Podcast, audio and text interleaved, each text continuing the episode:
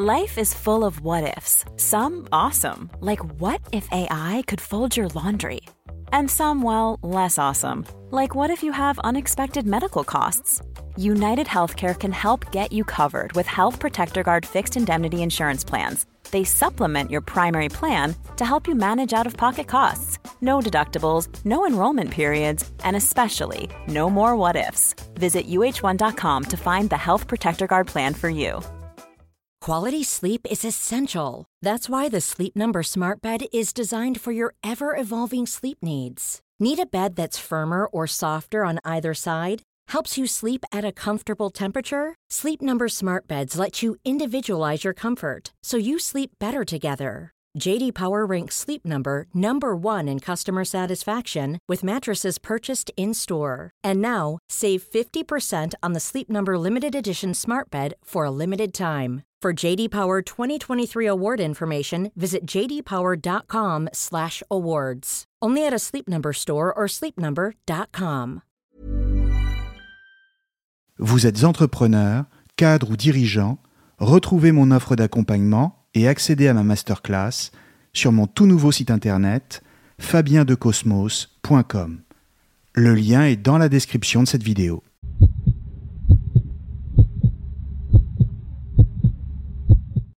Bonjour à tous et bienvenue sur Cosmos. Bergson occupe une place particulière dans mon horizon philosophique. Il fait partie de ma constellation de philosophes parce qu'il est un philosophe de la vie, au même titre que Spinoza et Nietzsche. Un philosophe de la vie, c'est un philosophe qui pense la vie non pas du point de vue de l'être, mais de celui du devenir, c'est-à-dire non pas comme un manque, mais comme une plénitude, non pas comme une imperfection, mais comme une puissance.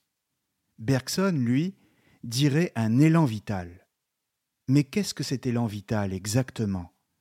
Et plus largement, qu'est-ce que la vie en elle-même? En l'occurrence, c'est dans le troisième de ces quatre livres majeurs, L'évolution créatrice, que Henri Bergson développe le concept d'élan vital. Publié en 1907, il vient après l'essai sur les données immédiates de la conscience, en 1889, Matière et mémoire, en 1896, et avant Les deux sources de la morale et de la religion, qui lui sera publié en 1932. L'évolution créatrice est considérée comme son livre le plus important, en raison des problèmes qu'il aborde et des concepts nouveaux qu'il fait apparaître. Et pour bien comprendre de quoi il s'agit, il faut d'abord rappeler que toute l'œuvre de Bergson s'organise autour d'une seule et même idée, une idée simple, qu'il a d'ailleurs résumée lui-même, quand à la fin d'un cours au Collège de France, une dame lui posa la question Mais enfin, monsieur Bergson, si vous deviez résumer votre pensée, que diriez-vous C'est très simple, madame, lui dit-il de toute ma vie, je n'ai jamais dit qu'une seule chose, c'est que le temps existe et qu'il n'est pas de l'espace. Mais que veut-il dire exactement? Car c'est en comprenant cette phrase que l'on pourra entrer dans son livre, L'évolution créatrice, et surtout dans sa pensée. Pour le dire très simplement, dès ses premiers écrits de philosophe, et donc l'essai sur les données immédiates de la conscience, qui en réalité avant d'être un livre, a été sa thèse de doctorat, Bergson explique qu'il faut distinguer le temps mesurable des horloges à celui de notre vie intérieure et de notre conscience. Le temps qui est mesuré par les horloges est homogène, c'est-à-dire qu'il est toujours le même, une seconde étant toujours égale à une seconde et une minute à une minute. C'est ce qui explique qu'on peut donc le mesurer de façon toujours plus précise, au millième de seconde près, et donc le diviser à l'infini, en une infinité de stations dont chacune est séparée des autres, comme si chaque seconde était un espace, un espace-temps, distinct de celui qui l'a précédé et de celui qui va suivre.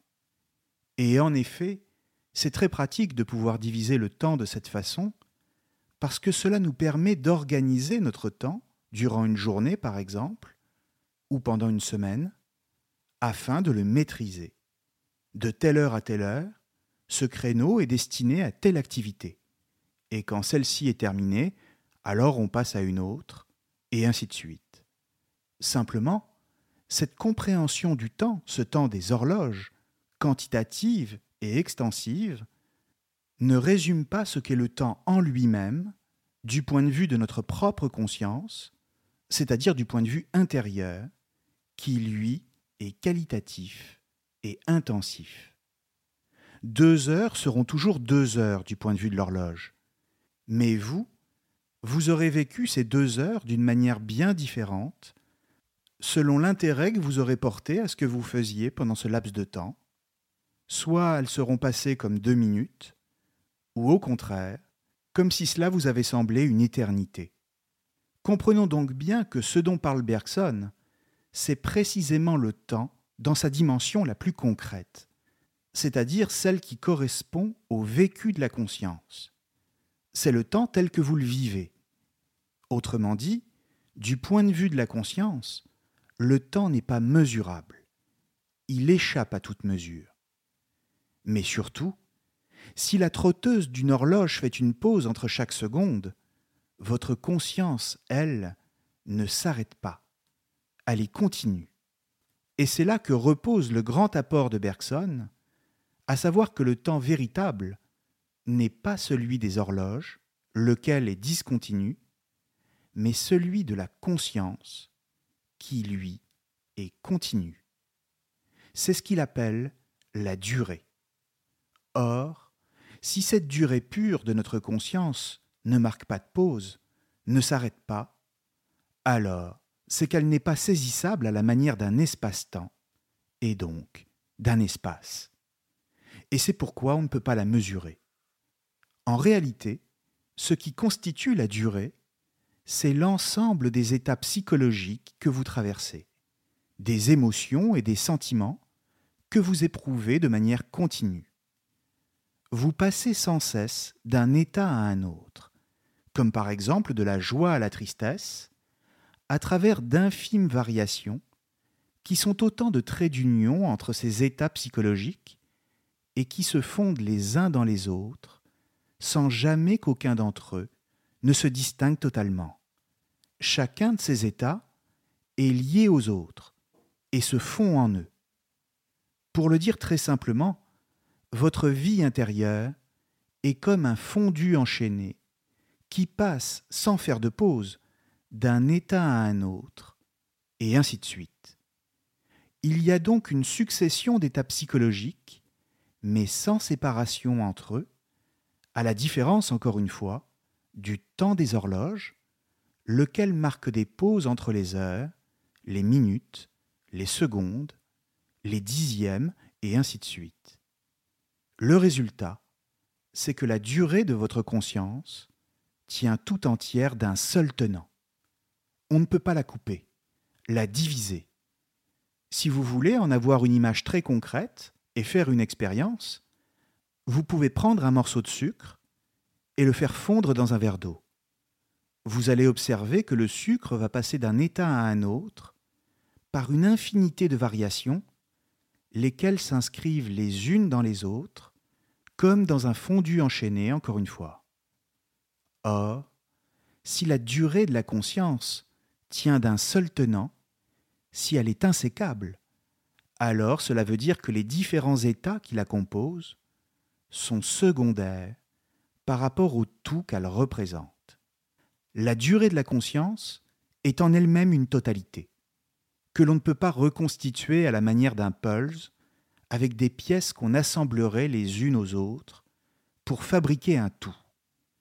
Pour bien comprendre cette idée-là, prenons un exemple.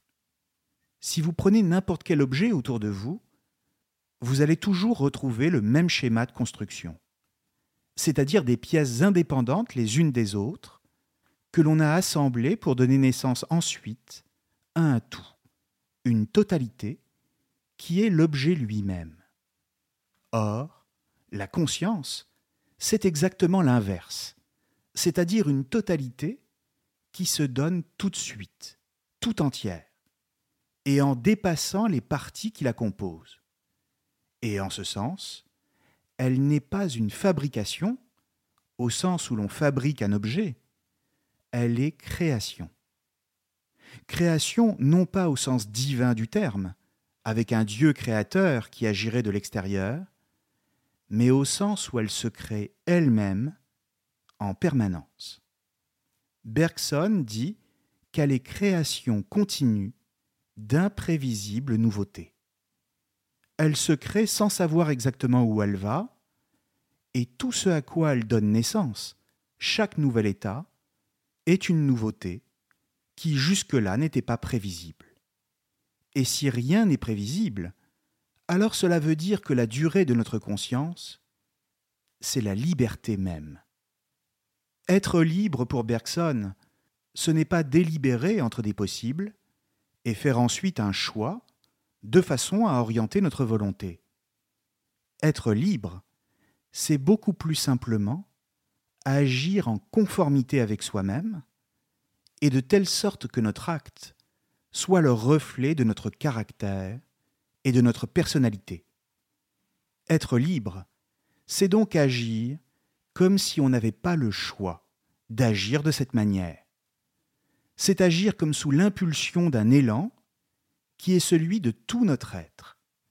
Nous sommes libres quand nos actes émanent de notre personnalité tout entière, de notre moi profond, dit Bergson, et donc pas simplement d'un affect passager, comme la colère par exemple, qui emporterait tout sur son passage, et nous avec. De ce point de vue, selon Bergson, la liberté, comme à peu près toutes les notions philosophiques, ont été mal pensées.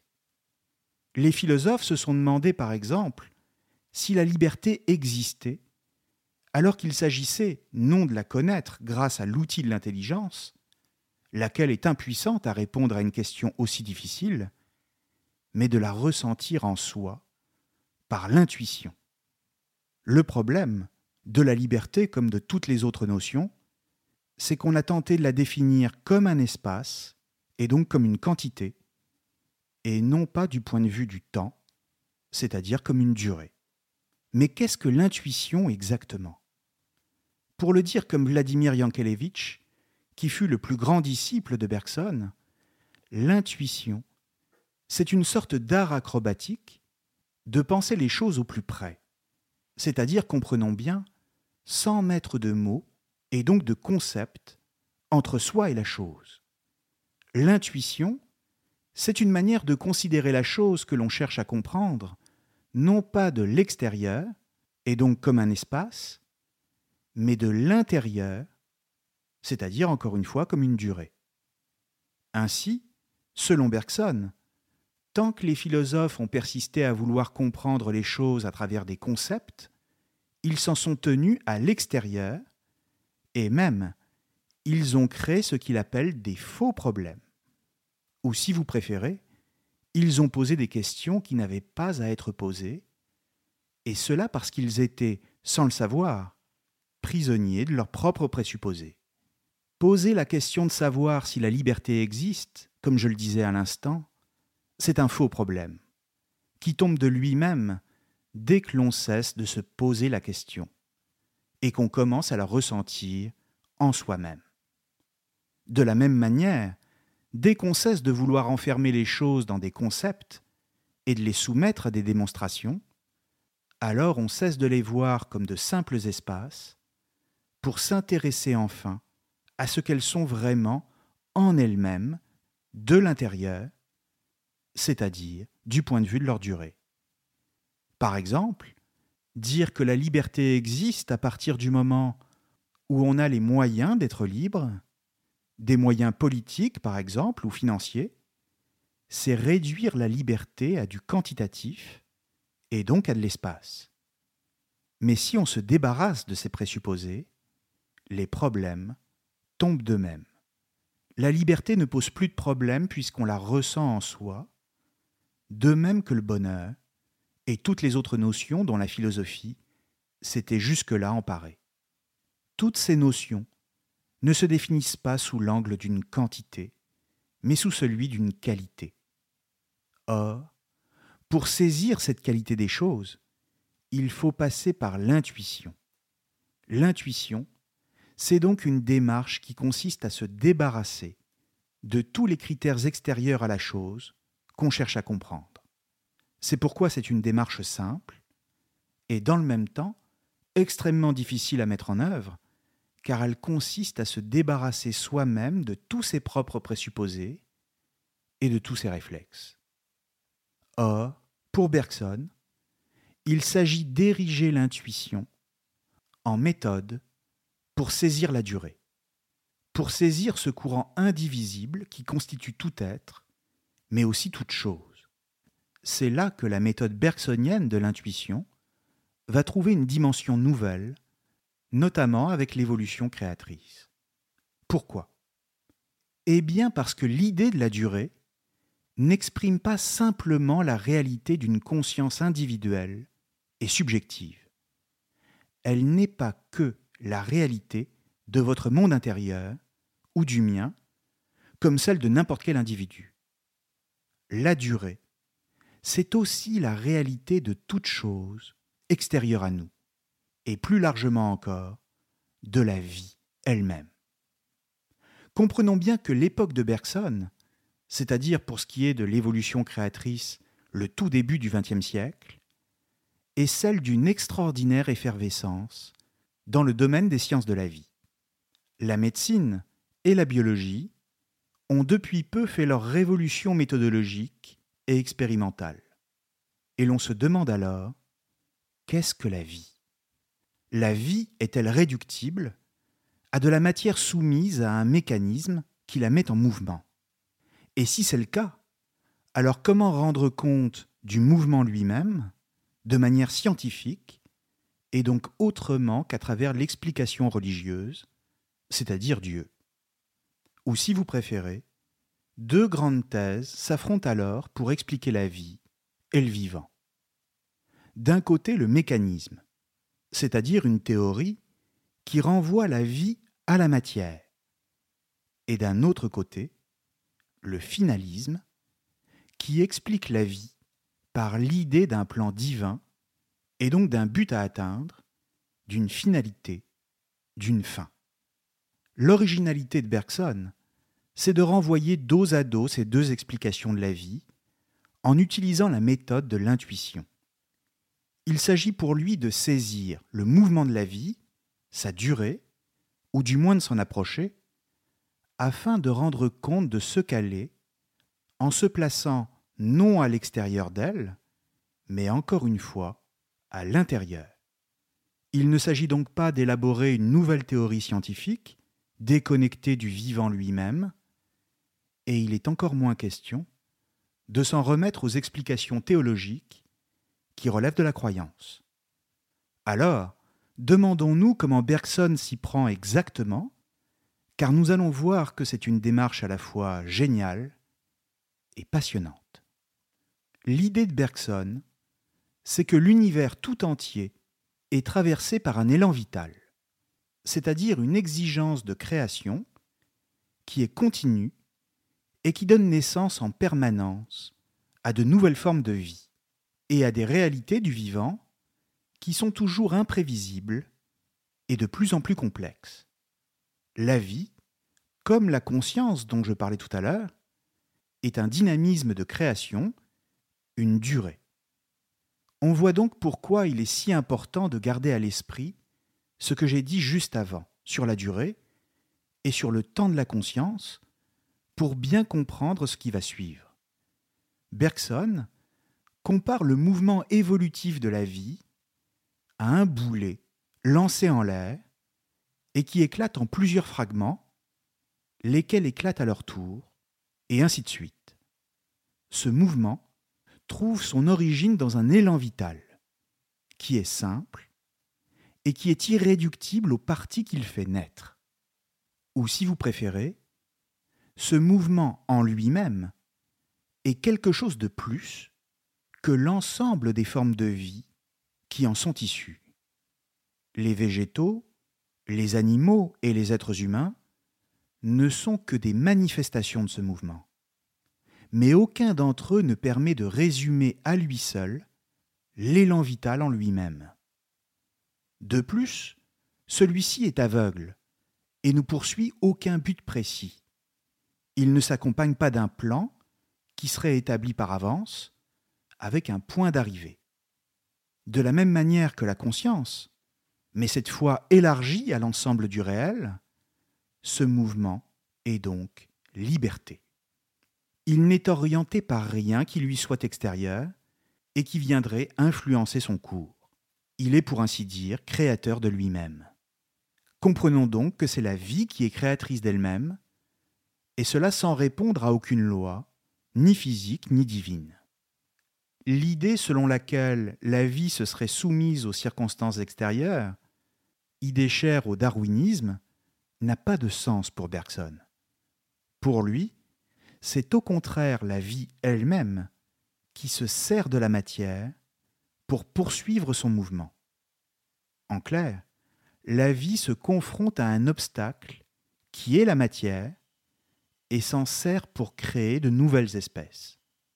Elle s'adapte certes à ce que la matière lui oppose, mais tout en la façonnant. Et ainsi, il n'y a plus de différence entre la liberté et la nécessité. C'est donc l'élan vital lui-même qui donne sa forme à la matière, et non l'inverse. On ne peut donc pas comprendre la vie comme un simple mécanisme, et comme un assemblage d'éléments. Elle n'est pas une fabrication, laquelle implique un rapport d'extériorité, comme si elle dépendait de quelque chose d'extérieur, par exemple des lois scientifiques ou religieuses, qui en détermineraient le cours. Elle est au contraire création, c'est-à-dire que c'est elle qui crée des formes nouvelles de vie, tout en s'appuyant sur les obstacles qu'elle rencontre, c'est-à-dire la matière encore une fois. Elle traverse la matière en lui donnant des formes nouvelles. Autrement dit, elle ne crée pas à partir de rien, mais en fonction de la tension que la matière lui oppose, très concrètement.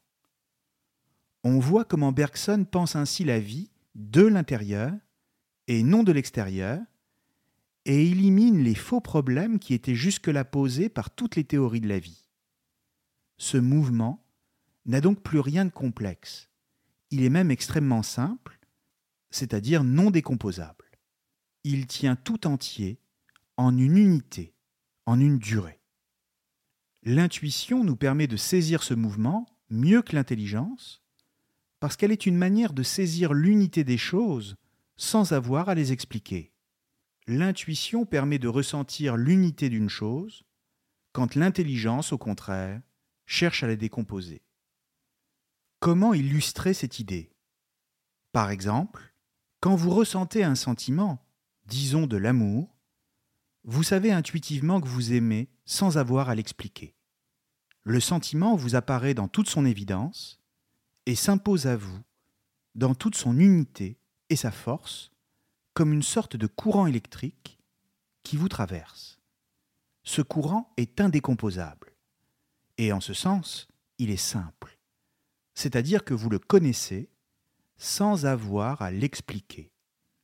L'intuition, c'est donc cette faculté qui vous fait saisir une chose sans rien avoir à y ajouter.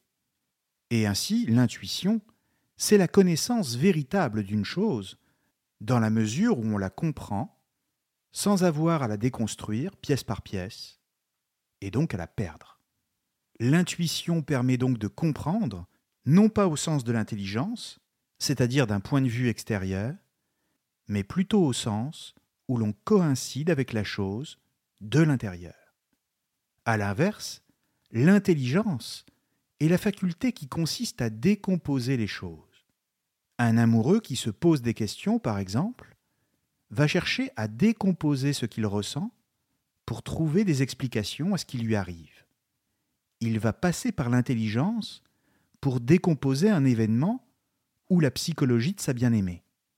Et ainsi, il va transformer la durée du sentiment en espace, et donc faire naître un faux problème. Bergson lui répondrait sûrement que s'il commence à se poser des questions, c'est que le sentiment a déjà disparu.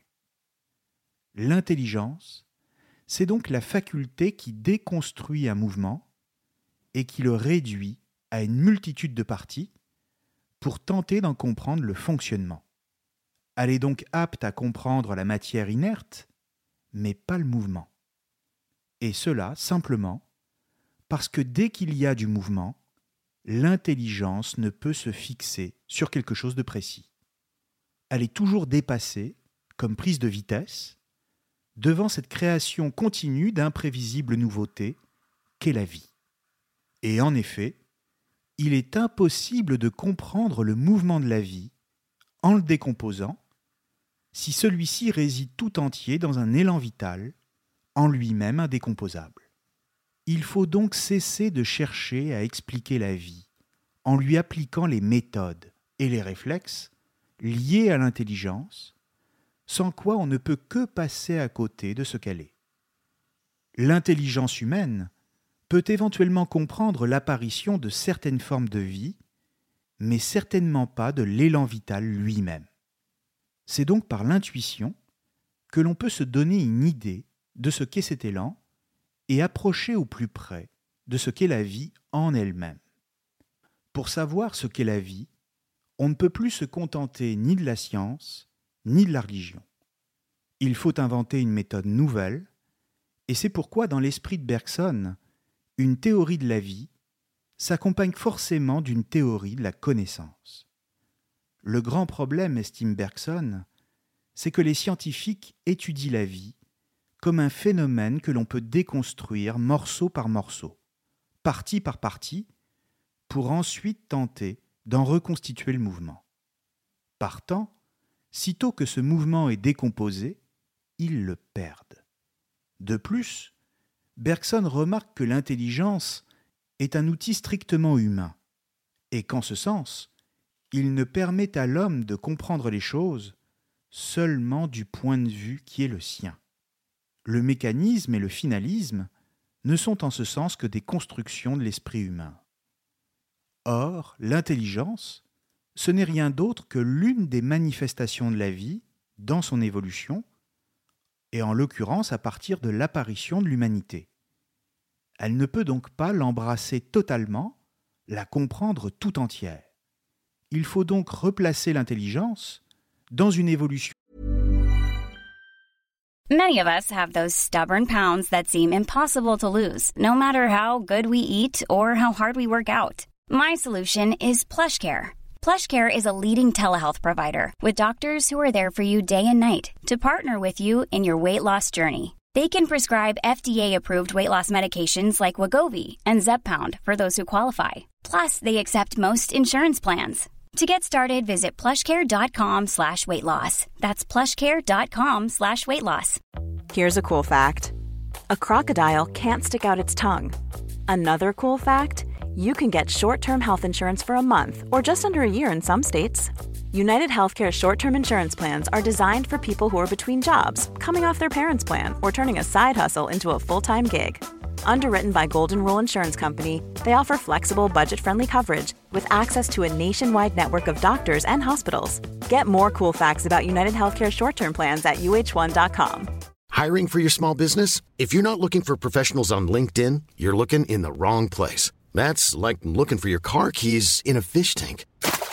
LinkedIn helps you hire professionals you can't find anywhere else, even those who aren't actively searching for a new job but might be open to the perfect role. In a given month, over 70% of LinkedIn users don't even visit other leading job sites. So start looking in the right place. With LinkedIn, you can hire professionals like a professional. Post your free job on linkedin.com slash people today. Quality sleep is essential. That's why the Sleep Number Smart Bed is designed for your ever-evolving sleep needs. Need a bed that's firmer or softer on either side? Helps you sleep at a comfortable temperature? Sleep Number Smart Beds let you individualize your comfort so you sleep better together. JD Power ranks Sleep Number number 1 in customer satisfaction with mattresses purchased in-store. And now, save 50% on the Sleep Number limited edition Smart Bed for a limited time. For JD Power 2023 award information, visit jdpower.com/awards. Only at a Sleep Number store or sleepnumber.com. générale de la vie, depuis les origines, en passant par différents stades où la vie s'est peu à peu transformée. En clair, Bergson se pose deux grandes questions. D'abord, comment le monde animal est-il apparu dans l'évolution de la vie? Et ensuite, comment l'homme lui-même s'est-il distingué de l'ensemble du règne animal? Ou si vous préférez, il faut montrer comment l'intelligence humaine est apparue. Ces questions sont essentielles et elles peuvent trouver des réponses dans les théories de l'évolution. Mais Bergson n'adhère pas à ces théories car il considère qu'elles développent une conception trop mécaniste de la vie. Elles sont beaucoup trop statiques pour définir ce qui relève en réalité d'un mouvement. Certes, il y a bien une adaptation du biologique aux circonstances extérieures, mais celle-ci n'aurait aucun sens, dit Bergson, s'il n'y avait pas d'abord un élan créateur de la vie. Il considère que la vie relève d'abord d'un mouvement qui transforme la matière. Bergson explique que la vie, dans son évolution, s'est divisée en trois grandes lignes distinctes. Il s'agit de ce qu'il appelle la torpeur, qui caractérise le monde végétal, l'instinct, pour le monde animal, lequel va lui-même donner naissance à une troisième ligne d'évolution, l'intelligence, qui est le propre de l'humanité. Simplement, et c'est le grand apport de Bergson par rapport aux théories de l'évolution, il explique que ces trois tendances sont déjà présentes dès l'origine dans l'élan vital, lequel se développe dans trois directions différentes. En réalité, la conscience est déjà là, dès l'origine. La conscience est coextensive à la vie, dit-il par ailleurs. Qu'est-ce que cela veut dire exactement? Et pourquoi est-ce si important?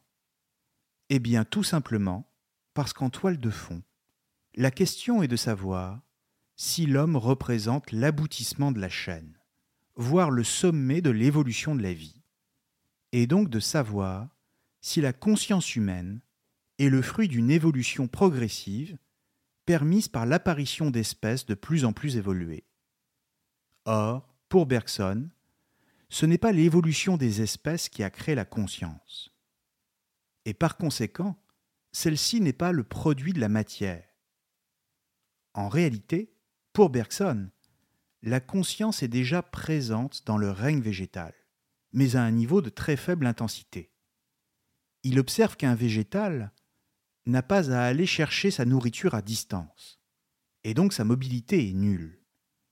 Mais dans le règne animal, la nécessité d'aller chercher de quoi se nourrir va conduire à l'apparition d'un système nerveux central et des fonctions cérébrales qui donnent à l'animal la possibilité de choisir ses mouvements. Cette évolution de la vie ne crée pas la conscience, encore une fois, mais la fait passer à un plus haut niveau d'intensité. Pour Bergson, l'important, c'est que la mobilité et la conscience se développent de concert. Et ainsi, il faut comprendre que la vie, dans son développement, insère au sein de la matière de plus en plus d'indétermination et donc de plus en plus de liberté. La poussée vitale au sein de la matière est cette liberté même, et celle-ci est mobilité. Simplement, cette liberté n'est jamais totalement acquise, de façon définitive. Elle est toujours comme menacée par l'automatisme, la fatigue ou l'inertie, et donc le niveau de conscience des animaux peut s'affaiblir. Et ensuite, cette mobilité est encore marquée par l'instinct, c'est-à-dire que l'animal se borne à reproduire les gestes que la nature lui dicte. Pour Bergson, la mobilité permise à l'animal grâce à son cerveau devient véritablement complète chez l'homme dans le cadre de l'intelligence. L'intelligence et l'instinct ne s'opposent pas complètement. Ils se complètent, de sorte qu'il y a dans chacun d'entre eux une part de l'autre. Il reste chez l'homme, et donc dans l'intelligence, quelque chose de l'instinct, comme il peut y avoir une part d'intelligence chez certains animaux, même si le plus haut degré de l'intelligence appartient à l'homme. Celle-ci témoigne d'une pensée de fabrication. Les êtres intelligents sont donc ceux qui fabriquent et qui, en ce sens, utilisent des outils afin d'effectuer une opération. Il s'agit donc d'une faculté d'adaptation au monde en séparant celui-ci, en le divisant, comme je le disais tout à l'heure, en segments ou en étapes pour parvenir à un but. Bergson parle d'homo faber, c'est-à-dire littéralement en latin homme qui fabrique. Entre intelligence et instinct, le niveau de conscience varie. Plus on va vers l'instinct, c'est-à-dire vers l'automatisme, moins la conscience est forte. À l'inverse, plus on va vers l'intelligence, plus la conscience est présente. Mais si l'intelligence et l'instinct se complètent, alors cela veut dire que même un être intelligent comme l'homme peut se laisser aller à l'instinct et retomber dans l'automatisme. Comprenons donc que la conscience est la plus forte quand il y a hésitation ou choix, c'est-à-dire là où les actions ne vont pas de soi.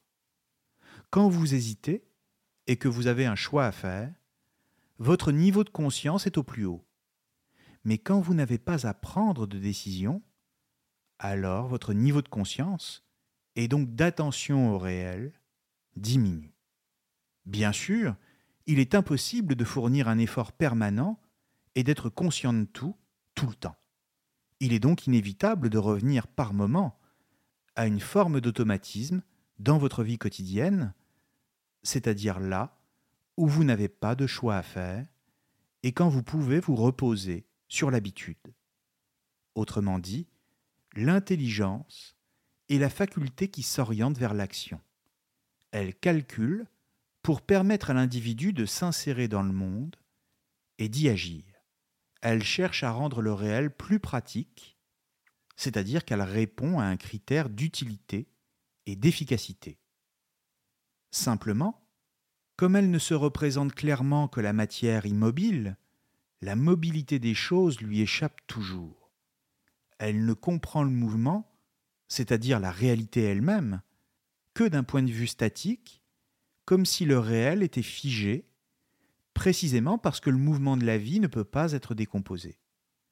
C'est ainsi qu'on va penser les questions philosophiques du point de vue de l'être, ce qui est caractéristique des faux problèmes, encore une fois, puisque le réel, c'est un mouvement permanent. Pour Bergson, l'être et le devenir ne sont donc pas à opposer. Au contraire, ils ne font qu'un. En clair, il n'y a pas d'être en dehors du devenir. L'erreur est donc d'utiliser pour la connaissance un outil qui n'est valable que pour l'action, c'est-à-dire l'intelligence. C'est en ce sens que Bergson développe une théorie, dite des deux ordres. La théorie des deux ordres, c'est tout simplement l'idée qu'à force d'utiliser les mauvais outils pour comprendre la vie, celle-ci nous échappe, et que nous finissons par en être déçus. La vie, dans sa réalité concrète, nous déçoit parce que nous cherchons toujours autre chose que ce qu'elle nous offre. Le risque est de ne voir en elle qu'un manque, une absence de ce qu'elle aurait pu être, plutôt que la présence de ce qui est et qui s'offre à nous. C'est ainsi que Bergson prend l'exemple du livre dans la bibliothèque. Si je prends un livre et que j'y trouve de la prose alors que je cherchais des vers, je serais déçu. Et plutôt que de voir une présence, celle de la prose qui s'offre à moi, je ne verrai qu'une absence, celle des vers que j'aurais voulu trouver. Écoutons-le ici car c'est l'un des exemples les plus célèbres de toute la philosophie, nous sommes au chapitre 3 de l'évolution créatrice, page 222, aux presses universitaires de France. Si je choisis au hasard un volume dans ma bibliothèque, je puis, après y avoir jeté un coup d'œil, le remettre sur les rayons en disant Ce ne sont pas des vers. Est-ce bien ce que j'ai aperçu en feuilletant le livre? Non, évidemment. Je n'ai pas vu, je ne verrai jamais, une absence de vers. J'ai vu de la prose, mais comme c'est de la poésie que je désire, j'exprime ce que je trouve en fonction de ce que je cherche. Et au lieu de dire voilà de la prose, je dis ce ne sont pas des vers. Inversement, s'il me prend fantaisie de lire de la prose et que je tombe sur un volume de vers, je m'écrirai Ce n'est pas de la prose.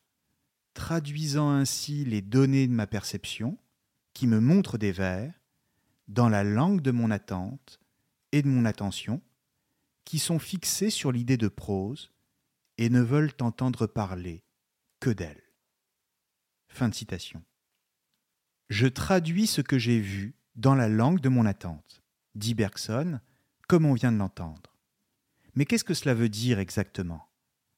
Eh bien, simplement que nous attendons toujours que la vie se présente d'une certaine manière, qui serait conforme à notre désir, et de telle sorte qu'elle réponde à ce que nous souhaitons.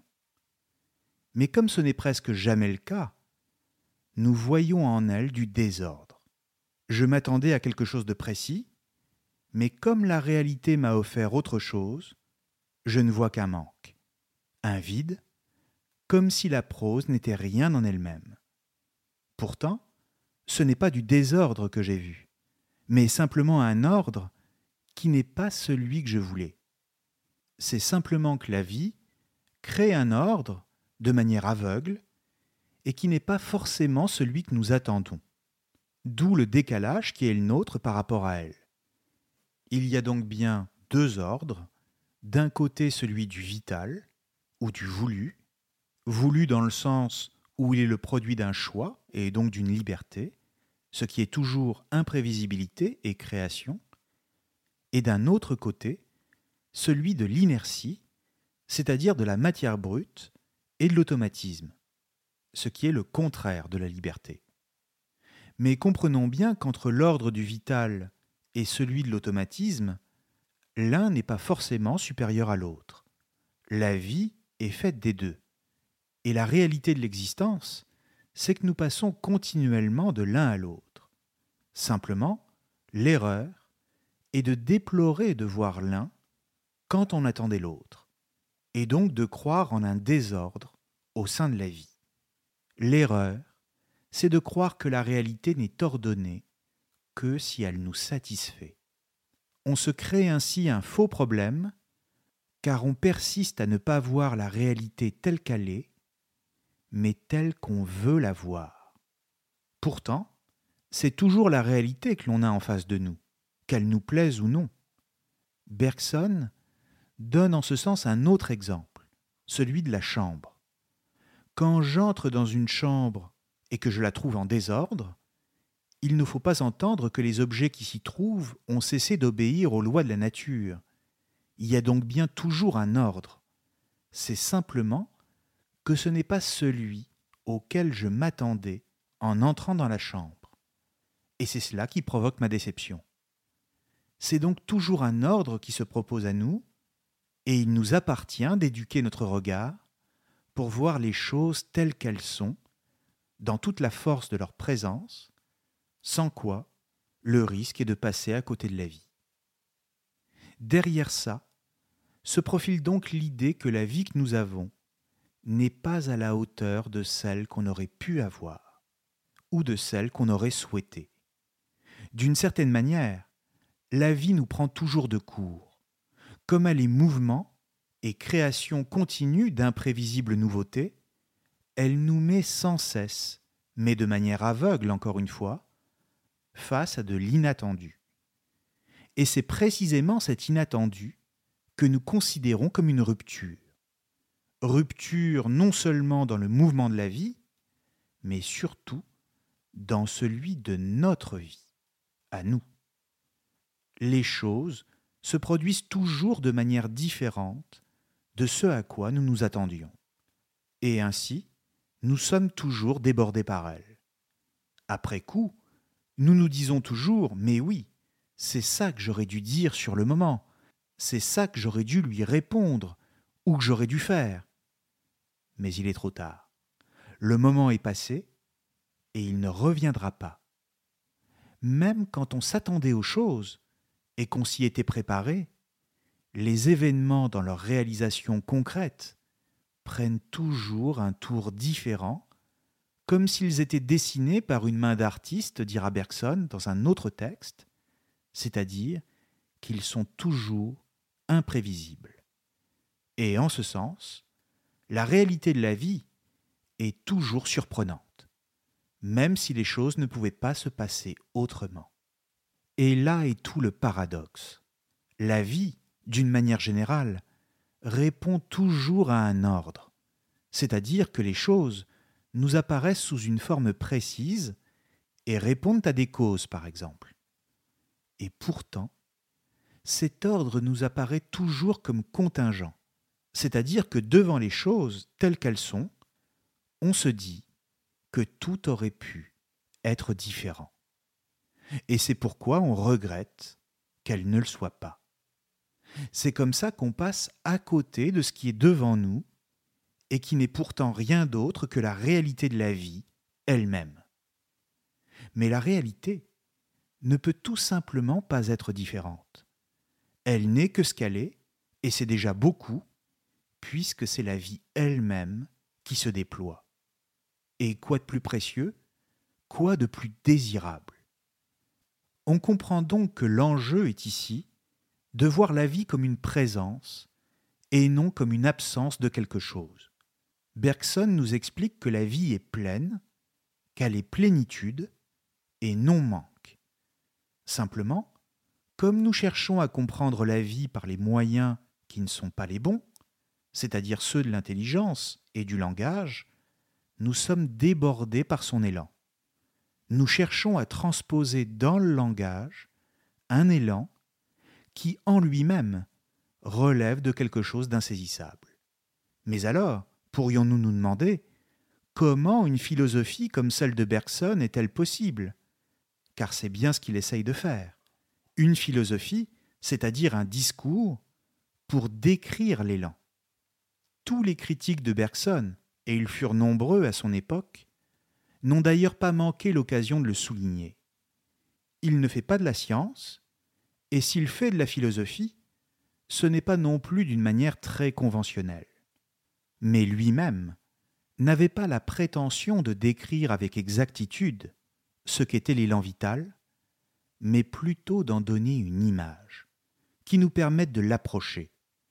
Une image, et c'est aussi pourquoi il a été couronné du prix Nobel de littérature, mais aussi une méthode, celle de l'intuition, comme je le disais tout à l'heure l'intuition, c'est une image, mais une image vivante, une image qui se ressent, et qui n'est donc pas comparable à celle du cinématographe, dont Bergson est le contemporain, et qui ne fait que placer des images fixes les unes à la suite des autres pour donner l'illusion du mouvement. Mais alors, comment donner naissance à cette image vivante? Comment la faire apparaître s'il ne dispose que des mots? Il sait que ce qu'il essaye d'exprimer est en un sens indicible, et qu'il ne peut que tourner autour. Il sait cela. Il sait que tout philosophe cherche à restituer une intuition qu'il a eue au départ, mais qui était si simple qu'il n'a pas réussi à la saisir complètement avec les mots.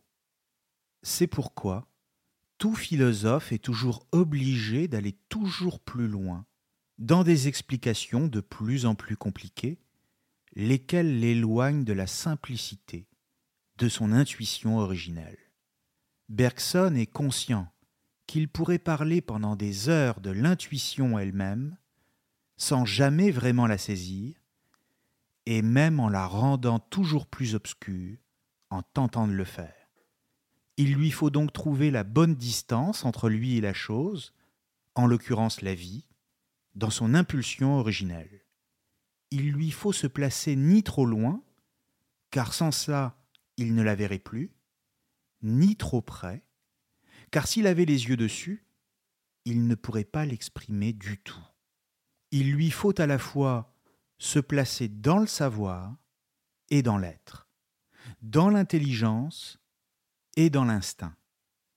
C'est pourquoi Bergson dira plus tard, dans une conférence intitulée l'intuition philosophique, donnée en 1911, que la pensée de tout philosophe part toujours d'une intuition tellement simple qu'elle pourrait être résumée en un seul point, et que c'est précisément pourquoi tout philosophe cherche toute sa vie à l'exprimer sans jamais y parvenir.